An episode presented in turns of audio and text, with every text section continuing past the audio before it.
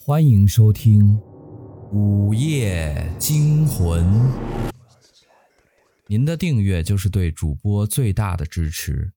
柴公子在这里每天为您讲述一个鬼故事。明德巷三十七号，这是一个真实发生的故事。虽然时过境迁，为此王琦也辞职换了工作。但每每提及此事，他都会面露惧色，心有余悸。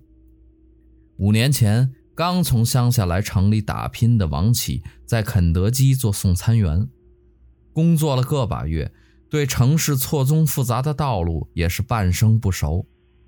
一天，总台接到电话说，明德巷三十七号有顾客点了个外带全家桶，还有一些别的食品，是一趟不错的任务。但每个送餐员似乎都不太愿意去，不是面露难色，就是托辞借故。客人点的东西价值有两百多元，他们送餐员是在送餐赚的钱里拿提成的。平时十几元的食品都有人抢着送，可今天的事儿的确反常。最后，组长只好叫新人王琦跑一趟。王琦接过单。组长就催促他赶快去，不要让客人等太久，根本没给他思考和拒绝的余地。走在路上，王琦也觉得事情有些蹊跷。明德巷他也去过一两次，那里给他的感觉，房屋很老旧，没钱的人好像挺多，似乎在自己的印象中，那里的人是不会这么奢侈的点肯德基宅急送的。但想到提成不错，出来不就是为了多赚几个钱吗？他也设想了几种不好的情况，并想好了应对的办法。明德巷距离王琦他们店不远，不容他往深处考虑，目的地也很快就到了。二十九、三十一、三十三，很快三十七号已经到了。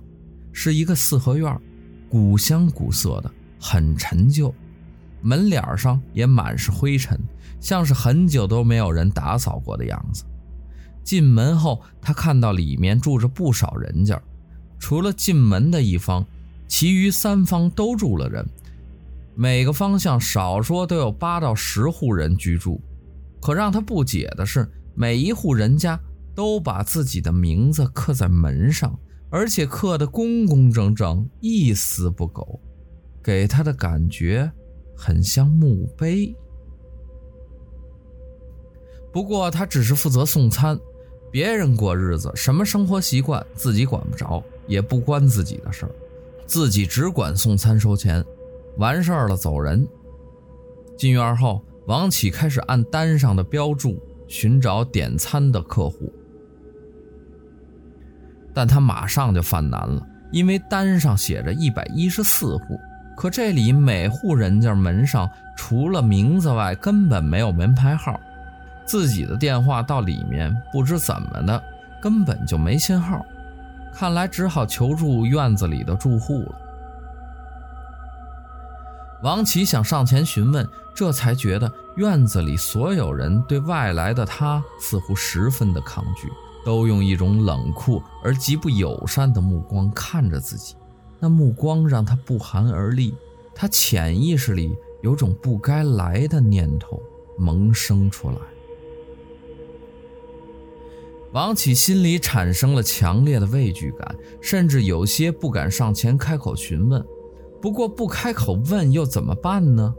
总不能打道回府，回去说没找到，又把东西拿回去了吧？先不说自己要贴钱买这张单，要是客户没收到东西投诉自己，只怕工作都会丢掉。想到这里，王琦虽然犹豫，但也实在没办法，只好硬着头皮上了。心想，大不了脸皮厚点，实在别人不告诉自己，就在院子里叫幺幺四出来领肯德基送来的快餐就得了呗。王琦打量了一圈能够看见的人。就找到了一位看起来相对目光不那么锐利的老人，走上前准备开口询问。可还没等他开口，老人就先说话了：“你是哪里的？来干什么？不知道这里不是你们人随便能来的吗？还不出去！”老人的话生硬的让王琦本来微笑的脸上立即像谢了的花儿一样蔫儿了，以至于根本没理解老人话里的意思。事后想想，如果听懂了，自己未必还有勇气再站在院子里了。我说：“你不走，还愣着想做什么？”老人见王启没有离开的意思，又吼道，显得十分的生气：“老人家，我是来送餐的，肯德基您知道吗？我们这里不要，你走，到别处送去。”王启见老人没明白自己的来意，又补充说：“是这里的人点的，您看地址和门牌号。”老人一把扯过来王启递来的单子，扫了一眼，说：“又是哪家的孩子顽皮，嘴馋了，真该好好教育一下了。”此时，老人态度稍稍好转了一些。王启见老人领会了意思，就说：“那您能告诉我是哪家吗？”行了行了，他不敢来取的。他们家没大人，你就放我这儿好了。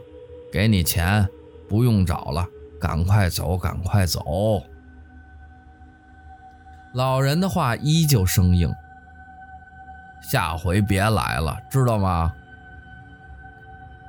没等王启说话，老人拿过东西，把钱塞在他手里，转身进屋去了。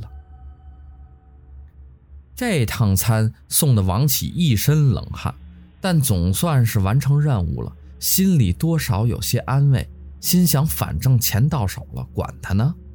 下次，下次你请我，我都未必来受这份窝囊气。出门后，他长舒了口气。但突然发现，过路的人都用一种怪异的眼神看着自己，仿佛自己来自另一个世界。为此，王启十分不解。直到一个妇女带着孩子从他面前经过。妈妈，妈妈，你看那个送肯德基的叔叔，怎么把东西都送到祠堂里去了？难道死人也吃？一个孩子。看了眼王启，好奇地对妈妈说：“但还没等孩子把话说完，女人就迅速捂住孩子的嘴，拉着孩子匆匆离开，边走边教训孩子：‘别乱说，别乱说。’那孩子似乎很是好奇，还回过头来望着王启。祠堂，死人。王启听了孩子的话，一股寒意油然而生。立刻回头看自己刚走出来的地方，不看还好，这一看差点没把自己吓晕过去。身后哪里还有什么四合院？分明是一处三面都放着死人灵牌的祠堂，里面更是空无一人，除了进门的一面，其他三面都放着死人的灵牌，每一面至少都有八到十块啊。